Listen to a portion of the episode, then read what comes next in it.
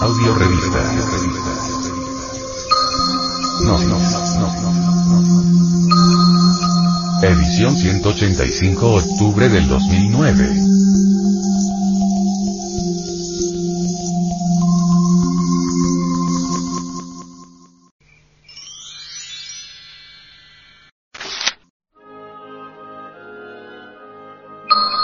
Sexología. El matrimonio gnóstico y el poder creador de la Trilla Sakti.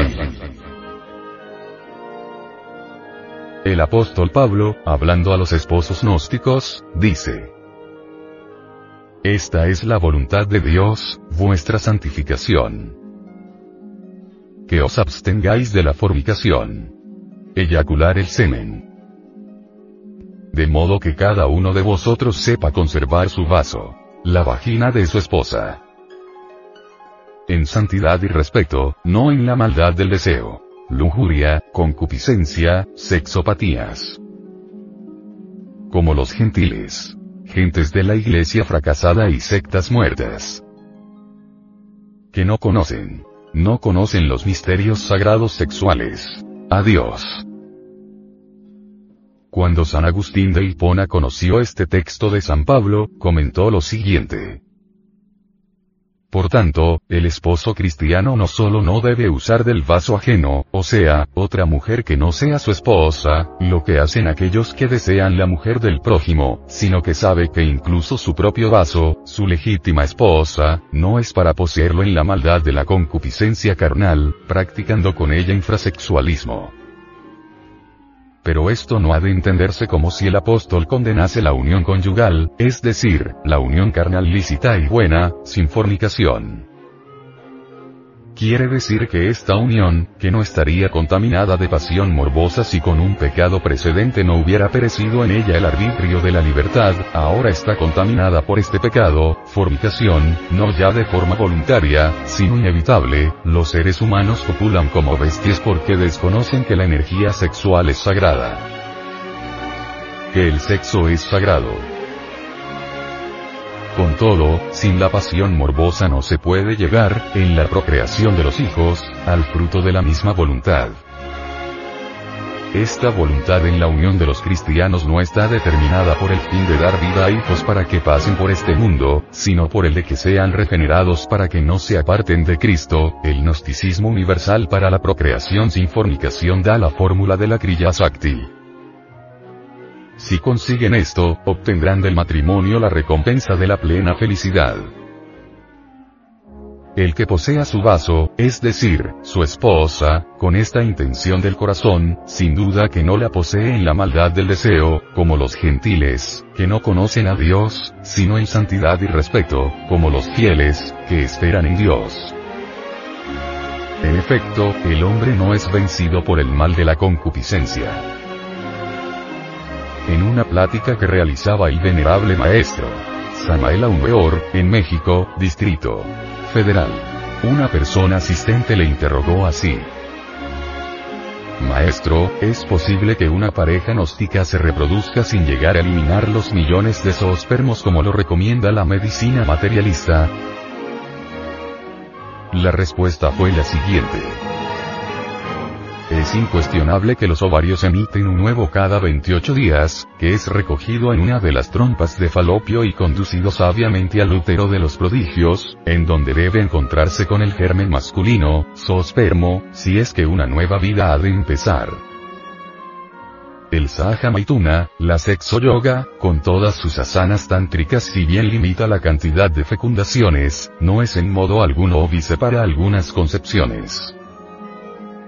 Cualquier zoospermo maduro puede escaparse durante el Sahaja Maituna para realizar la fecundación. Resulta interesante que de los 6 o 7 millones de zoospermos que cualquier profano común y corriente pierde en un coito, tan solo un afortunado espermatozoo logra penetrar en el huevo. Es ostensible que el zoospermo fecundante capaz de entrar en el huevo posee una fuerza mayor. No está de más enfatizar la idea de que la dinámica del zoospermo fecundante se debe a la esencia que regresa para reincorporarse. Resulta pues manifiestamente absurdo derramar el vaso de Hermes, el Encénimis, perder varios millones de zoospermos, cuando en realidad solo es necesario un espermatozoo fecundante. Los gnósticos creamos con el poder de Triyasakti, el poder de la voluntad y del toga. Jamás en la vida derramamos el vaso del mercurio sófico el esperma sagrado. No hay en la vida fuerza más impelente en su expresión que el esfuerzo que hacen los gérmenes masculino y femenino por encontrarse. El útero es el órgano sexual femenino en el que se desarrolla el feto, el vestíbulo de este mundo donde la criatura se prepara para su advenimiento. Se nos ha dicho con gran acierto que es posible escoger y determinar voluntariamente el sexo de la criatura. Esto es posible cuando la ley del karma lo permite. En la imaginación de todo hombre existe siempre el prototipo viviente de una belleza ideal femenina. En la imaginación de toda mujer no deja siempre de existir algún príncipe azul. Eso está ya demostrado. Si en el instante del coito predomina el anhelo masculino, el fruto del amor será hembra. Si en el momento preciso de la cópula resalta el anhelo femenino, la criatura será macho. Basados en este principio podemos formular así.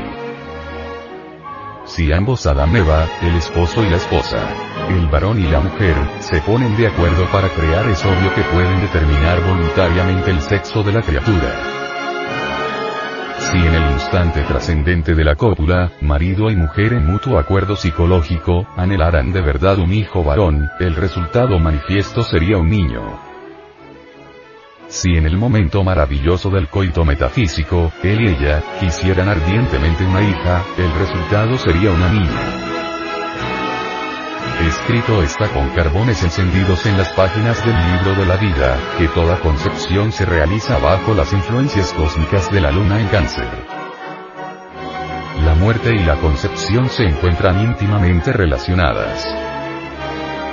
Los extremos se tocan. El sendero de la vida está formado con las huellas de los cascos del caballo de la muerte. Los últimos instantes del agonizante se hallan asociados a las delicias eróticas de las parejas que se aman. En el último segundo de la vida, en el momento preciso en que exhalamos el final aliento, transmitimos al futuro organismo que nos aguarda allá del tiempo y la distancia, cierto diseño cósmico particular que viene a cristalizarse en el nuevo fecundado. Es por medio del cordón de plata, el famoso antacarana, como quedamos conectados con el zoospermo fecundante. No está de más afirmar que la esencia solo viene a penetrar en el cuerpo físico en el instante en que hacemos nuestra primera inhalación. No está de más decir a los incrédulos, a los escépticos que este tema sobre sexo, yoga, es cuestión de experimentación íntima directa, algo demasiado personal donde se debe renunciar a la concupiscencia animal en área de la espiritualidad, es decir, a lo suprasexual, si es que en verdad queremos pasar de las tinieblas a la luz, de la muerte a la inmortalidad. Así, pues, la cuestión de la Kriya Sakti, como poder creador entre los matrimonios gnósticos, tiene bastante documentación en los textos de sexología chinos, babilónicos, egipcios, persas, hindúes, tibetanos, y en los códices del antiguo México y piezas arqueológicas del Perú de los Inca. Allí se estudió científicamente la no fornicación, o sea, el no derramamiento del semen, como mandamiento sagrado del Señor Jehová.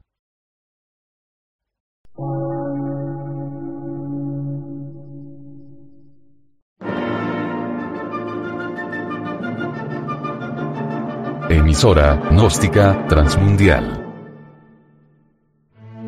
por una nueva civilización y una nueva cultura, sobre la faz de la Tierra.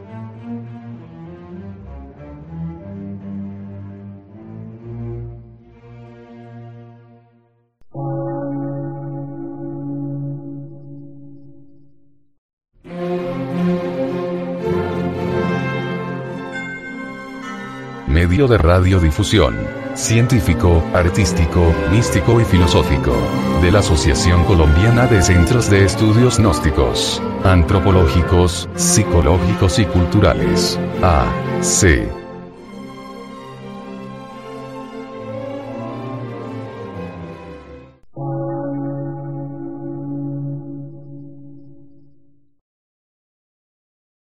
Lectura en movimiento. Difusión sin fronteras.